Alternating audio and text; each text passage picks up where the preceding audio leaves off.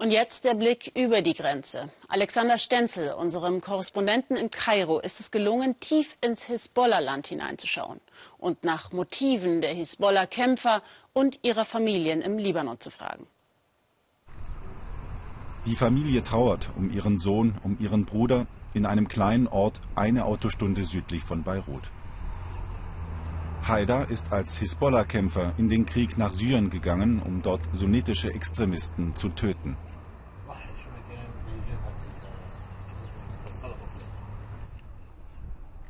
Der Vater ist überzeugt, dass sein schiitischer Sohn für eine gute Sache gestorben ist. Er habe sunnitischen Terrorismus in der Region eingedämmt.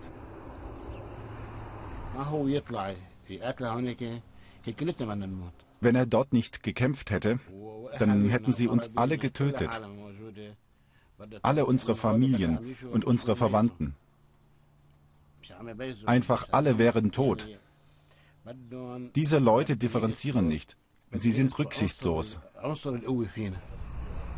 Haider ist für seine Geschwister ein Vorbild, ein Held. Sie können nicht verstehen, dass die Hisbollah im Westen als Terrororganisation eingestuft wird. Tatsächlich habe ihr Bruder nur einen Akt der Selbstverteidigung begangen. Dieser Krieg geht weit über die Landesgrenzen hinaus. In diesem Krieg geht es um unsere Kultur, um unseren Glauben und unsere Ideen.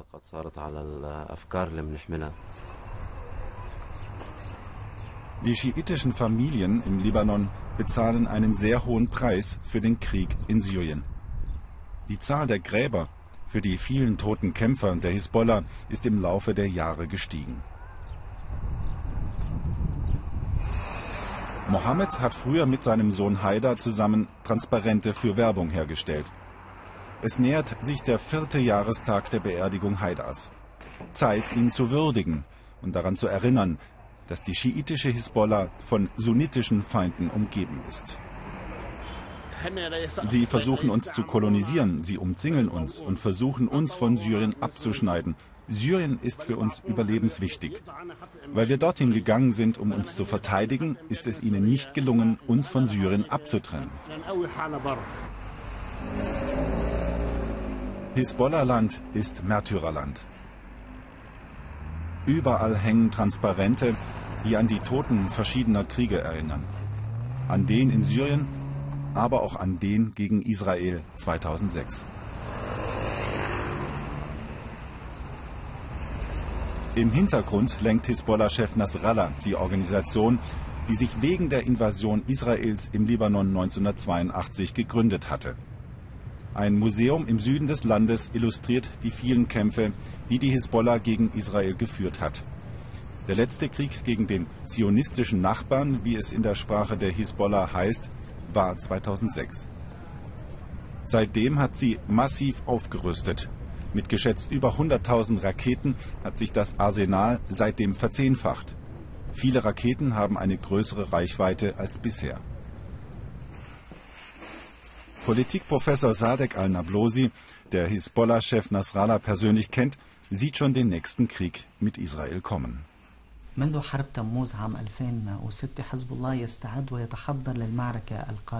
منذ حرب تموز عام 2006 حزب الله يستعد ويتحضر للمعركة القادمة Seit dem Krieg in 2006 bereitet sich Hisbollah auf die nächste Schlacht vor.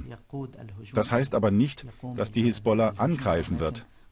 Alles, was wir machen, ist reine Selbstverteidigung. Seit damals haben wir uns vorbereitet, sowohl personell als auch logistisch.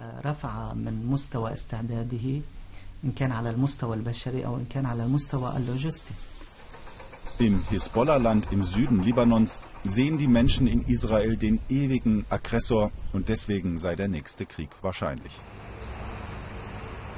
Am Jahrestag der Beerdigung Haidars bereiten die Brüder die Gedenkveranstaltung vor. Für die Schiiten im Libanon ist diese Form der Erinnerung eine Selbstverständlichkeit. Für die Eltern Haidars ist dies ein schwerer Moment. Aufnahmen von Haidar im Krieg in Syrien.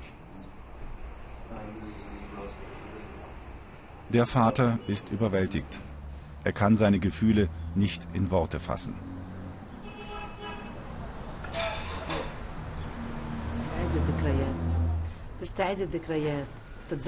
Man erinnert sich. Jeder Moment, jedes Bild hat eine eigene Erinnerung. Und jedes Bild lässt ein Gefühl der Traurigkeit und des Schmerzes zurück. Aber es macht dich stolz, dass er ein Märtyrer ist, dass er würdevoll und ehrenhaft aus der Welt schied. Die letzte Aufnahme von Haida im Libanon, in den Armen hält er seine Schwester. Trotz der vielen Opfer im Syrienkrieg ist die Motivation junger Männer für die Hisbollah zu kämpfen sehr hoch. Vor allem auch deshalb, weil Saudi-Arabien zu Beginn der Syrienkrise für sunnitische Extremisten in Syrien Partei ergriffen hat. Derzeit versucht Saudi-Arabien, die Region nach eigenen Vorstellungen zu gestalten. Saudi-Arabien ist der wichtigste Akteur für die neue Strukturierung der ganzen Region. Das Gedenken an Haida beginnt. Die Familie zeigt sich dankbar für die breite Anteilnahme im Dorf. Der Vater kann dann doch noch seinen Gefühlen Ausdruck verleihen. Wir haben viel gelitten. Wir haben uns für unsere Nation aufgeopfert. Wir haben dafür einen hohen Preis bezahlt.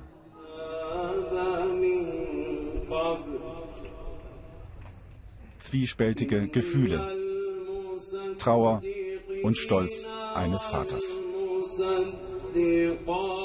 In Syrien galten Chemiewaffen, die ja der Auslöser für den US-Militärschlag waren, bereits im August 2014 größtenteils als vernichtet. Seit gestern untersuchen jetzt Experten der Organisation für ein Verbot der Chemiewaffen, ob diese in Duma eingesetzt wurden.